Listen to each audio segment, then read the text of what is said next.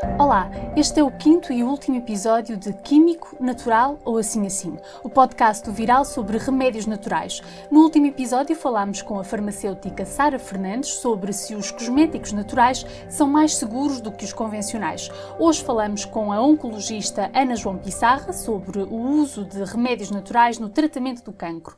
Ana João Pissarra, obrigada por ter aceitado o nosso convite.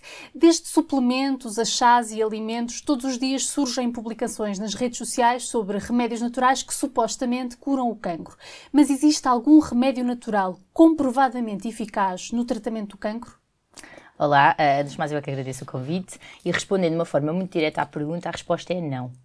Não há nada que tenha evidência científica comprovada que de facto seja chá, alimentação ou produto natural que cure o cancro.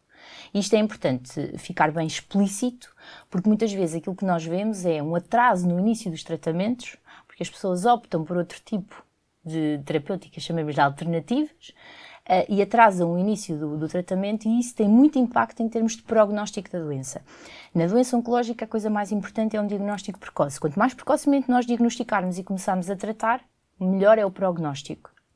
E, portanto, não há nada que comprovadamente cure o cancro. Eu acho que é importante também nós começarmos por perceber o que é que é o cancro. Para nós entendermos e para as pessoas entenderem um bocadinho o porquê desses medicamentos não curarem o cancro. O cancro, eh, que é um termo um bocadinho vasto e que nós aplicamos a tudo, eu costumo dizer que o cancro é um bocadinho como o arroz. Nós vamos ao supermercado e temos um corredor cheio de arroz. Há N opções. E o cancro é igual. O cancro é não é uma entidade única. Uh, basicamente, por definição, o cancro é uma série, é uma produção celular, uma célula que por algum motivo, nós todos os dias as nossas células se renovam.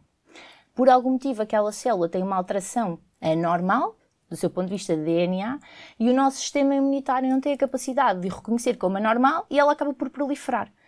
Uh, as, uh, os tumores ditos malignos, o cancro, tem duas capacidades, que é invadir e metastizar. Ou seja, ele tem a capacidade de ir para outros órgãos ou seja, as, as próprias células adquirem esta capacidade. E os tratamentos ditos convencionais, a quimioterapia, a imunoterapia, as terapêuticas-alvo, vão fazer o quê?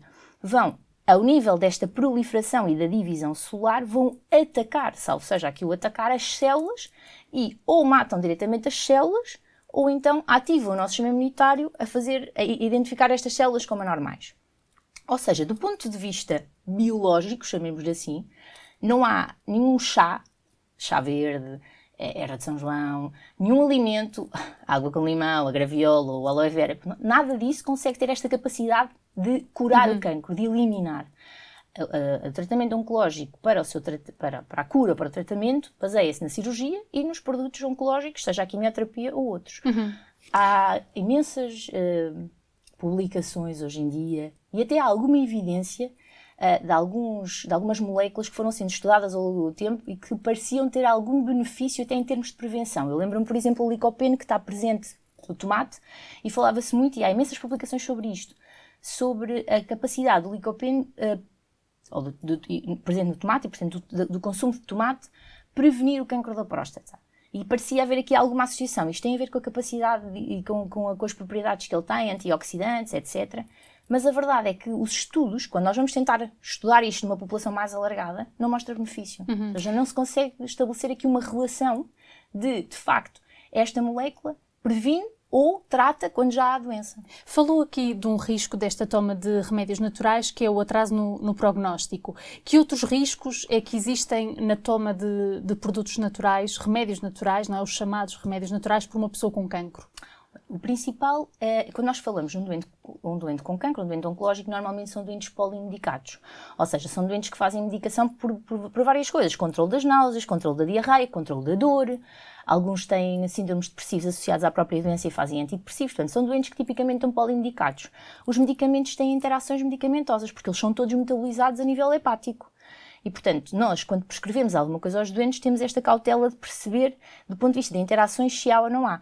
Quando nós associamos mais um medicamento, neste caso, que não é, que chamamos de medicamento, na realidade, muitos deles até acabam por, por, por o ser, uh, é uma, um novo risco de uma interação medicamentosa. E uh, muitas vezes estes produtos são de venda livre não são regulamentados, já para não falarmos dessa questão, que já foi debatida aqui noutros podcasts, que de facto é a questão da regulamentação deste tipo de, de, de suplementos, de chás, de medicamentos, etc. Portanto, esse é um principal risco. que é as interações medicamentosas, que no, no nosso caso, os nossos doentes, é muitíssimo importante porque são doentes polimedicados. Outro muito importante é, muitos destes doentes têm doença a nível do fígado, ou seja, se a, se a medicação é metabolizada no fígado e o fígado já está doente, já está a funcionar pior, temos aqui um risco acrescido de agravar a função do fígado. E depois temos um risco muito grande de haver interações com a própria quimioterapia, que podem ser quer de perda de efeito, ou seja, porque são metabolizados na mesma zona do fígado, chamemos-lhe assim, pode haver uma diminuição do efeito do tratamento, quer um aumento do, dos efeitos secundários da própria, da própria quimioterapia. Portanto, tem riscos. Eu acho que, acima de tudo, é muito importante as pessoas terem confiança no médico e explicarem o que é que querem fazer ou o que é que pretendem fazer. Que é para nós também sabermos, quando encontramos algumas alterações, a que é que elas se devem. Uhum. Mas existe espaço para a conjugação de remédios naturais com tratamentos convencionais no tratamento do cancro? Existe, uh, e, uh, desde que seja uh, com aconselhamento para nós hoje em dia também é muito difícil, porque a verdade é que a evidência científica, eh, até do ponto de vista de estudos de interações destes medicamentos com quimioterapias ou com, medicação, com medicamentos oncológicos, não é muita, não há, não, há, não há propriamente muitos estudos sobre isto. E, portanto, nós próprios também temos alguma dificuldade, muitas vezes, em interpretar aquilo que as pessoas pretendem fazer, os rótulos destes medicamentos, e voltamos sempre à mesma questão, que é a legislação deste tipo de medicação e deste tipo de suplementos, às vezes até é difícil para nós entendermos o que é que são os constituintes. Eh, e depois não há muita evidência e não há muitos estudos sobre a interação daqueles constituintes com a quimioterapia, apesar de haver alguns que já são conhecidos. E, portanto, há espaço, há, mas deve ser uma coisa avaliada e ponderada entre o médico e o doente. Eu costumo dizer aos, aos, aos meus doentes que quando se quer iniciar, o ideal é primeiro nós iniciarmos os nossos tratamentos até para percebermos qual é que é a tolerância e como é que o organismo reage, como é que o fígado metaboliza essa medicação e depois sim vermos se há ou não há alguma incompatibilidade já conhecida entre esses suplementos ou chás ou o que quer que seja com os fármacos que o doente está a fazer, nomeadamente dos tratamentos oncológicos, e depois aí, eventualmente, fazer-se essa associação, chamemos-lhe assim. E pode dar-me exemplos uh, de algumas interações que já sejam conhecidas? Há vários, por exemplo, a erva de São João, que é muito conhecida, interfere em alguns grupos uh, de, de fármacos de quimioterapia altera o seu metabolismo e isso faz com que a eficácia do fármaco seja menor e os efeitos secundários sejam maiores. Portanto, isto é muito importante. Outro exemplo é a soja. A soja, que é muito conhecida, uh, que tem propriedades uh, relacionadas com a parte dos estrogénios, interfere muito com a ação do tamoxifeno, que é uma molécula que é, que é, um, que é um medicamento que é dado nas doentes com cancro de mama, com cancro de mama hormonodependente. E, portanto, nós sabemos que aí é, não se deve utilizar. Ou seja, há... Mas suplemento, em forma de suplemento ou em forma Sim, de alimento? Em forma de suplemento. Em forma de alimento é seguro? Sim, porque a percentagem também é muito menor. E nós não consumimos soja todos os dias, não é? Uhum, exato. Enquanto oncologista, como lida com, com a desinformação que circula sobre tratamentos naturais e, e o tratamento do cancro, nomeadamente no consultório, não é?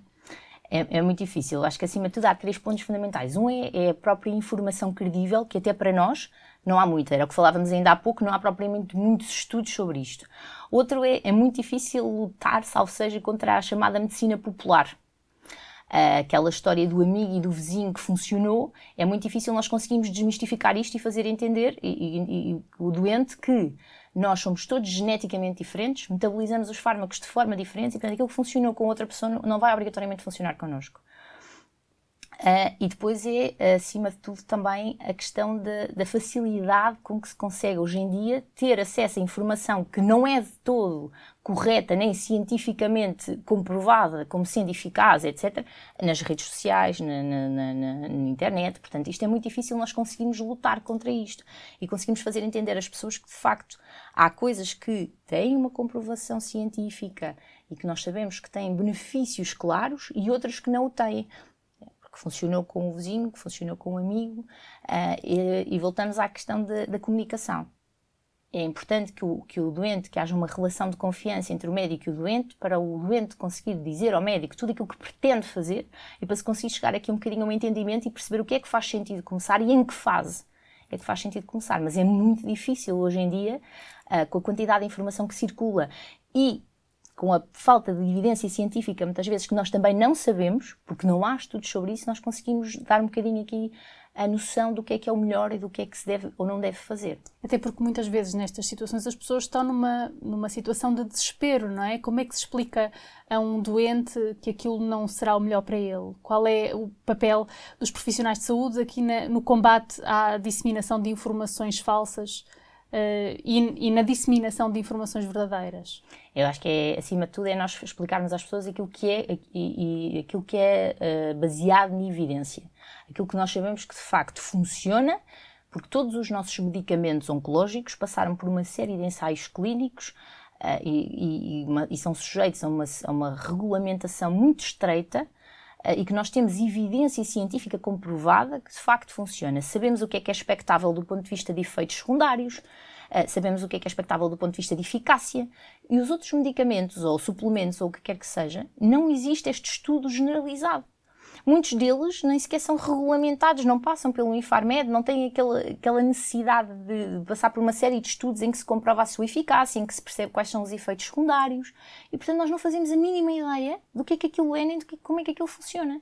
E é importante que as pessoas percebam isto, que é, às vezes é completamente contraproducente. Eu recordo-me de uma vez ter visto uma jovem que tinha um quadro de hepatite aguda, uma coisa que, que teve, uh, francamente, num estado uh, muito crítico, e sem doenças conhecidas, nem sequer era dentro da área da oncologia, era uma pessoa perfeitamente saudável e que depois percebeu-se que esse quadro de hepatite aguda era por um produto natural que estava a fazer. Portanto, a verdade é que estas coisas não são regulamentadas e colocam, podem colocar a vida da pessoa em risco. E é importante que haja esta, esta noção de que isto não são, por ser natural, não é isento de potenciais complicações. Muito menos na doença oncológica, em que tipicamente as pessoas fazem uma série de medicação e em que os potenciais efeitos com os tratamentos oncológicos ditos convencionais, a quimioterapia ou outros, é grande. Uhum. E quais são estes uh, suplementos naturais uh, mais utilizados? Costuma chegar-lhe ao consultório, falarem-lhe de produtos específicos? Quais são os mais na moda, por assim dizer? É o chás, uh, o aloe vera, fala-se muito da graviola. Uh, a, a, alimentação é um bocadinho. Um, é um, um, dava aqui asa a um outro podcast, porque a alimentação de facto também é das coisas que, que os doentes oncológicos mais falam, e de facto, mas ao contrário de alguns chás e suplementos, na alimentação já há alguma evidência, sobretudo em termos de uh, prevenção. Ou seja, nós sabemos que as carnes vermelhas, os enchidos, etc., estão associados a um risco acrescido de ter determinado tumor, determinado tipo de tumores. Isto está cientificamente comprovado. Uh, o que nesta parte dos suplementos não é tão categórica, digamos assim, esta comprovação científica. Uhum. Uh, a mensagem uh, central é, antes de tomar qualquer remédio natural, falar com o médico. Sim. É sobretudo pensar que eh, acho que é importante nós dividirmos aqui entre medicinas alternativas e medicinas complementares. Há espaço para a medicina complementar e a medicina complementar pode passar por chás, suplementos, por uh, acupuntura, por musicoterapia, por uma série de coisas que pode haver espaço e até muitas vezes ajudam a controlar alguns dos efeitos secundários. Outra coisa são as coisas alternativas. Portanto, eu acho que a mensagem, sobretudo, é não, não optar pela medicina alternativa e descurar o tratamento da doença oncológica dito convencional e a seguir é sempre a questão da partilha. É importante dizer sempre ao médico qual é que é a pretensão, o que é que pretende fazer para tentar perceber se de facto já há alguma interação conhecida ou não há e para nós, enquanto médicos, também estarmos muito mais atentos a caso aconteça alguma coisa, termos a capacidade de perceber que pode ser de, de, alguma interação que ainda não esteja conhecida e tomarmos as devidas precauções em relação a isso. Obrigada, Ana João Pissarra. Para resumir a nossa conversa, relembramos dos três pontos essenciais deste episódio. 1. Um, não há nenhum alimento, chá ou remédio natural comprovadamente eficaz na cura do cancro. 2. Os produtos naturais podem diminuir a eficácia da quimioterapia ou até aumentar os efeitos secundários. 3. Antes de tomar um produto natural, o doente deve sempre falar com o médico. Se tiveres dúvidas ou sugestões de fact-checking sobre saúde, envia-nos uma mensagem para as redes sociais do Viral. Podes também enviar-nos um e-mail para contactos.viralcheck.pt. Este foi o quinto e último episódio de Químico, Natural ou Assim Assim. Obrigada por nos teres ouvido até aqui. Podes continuar a ler sobre estes temas em viral.sapo.pt.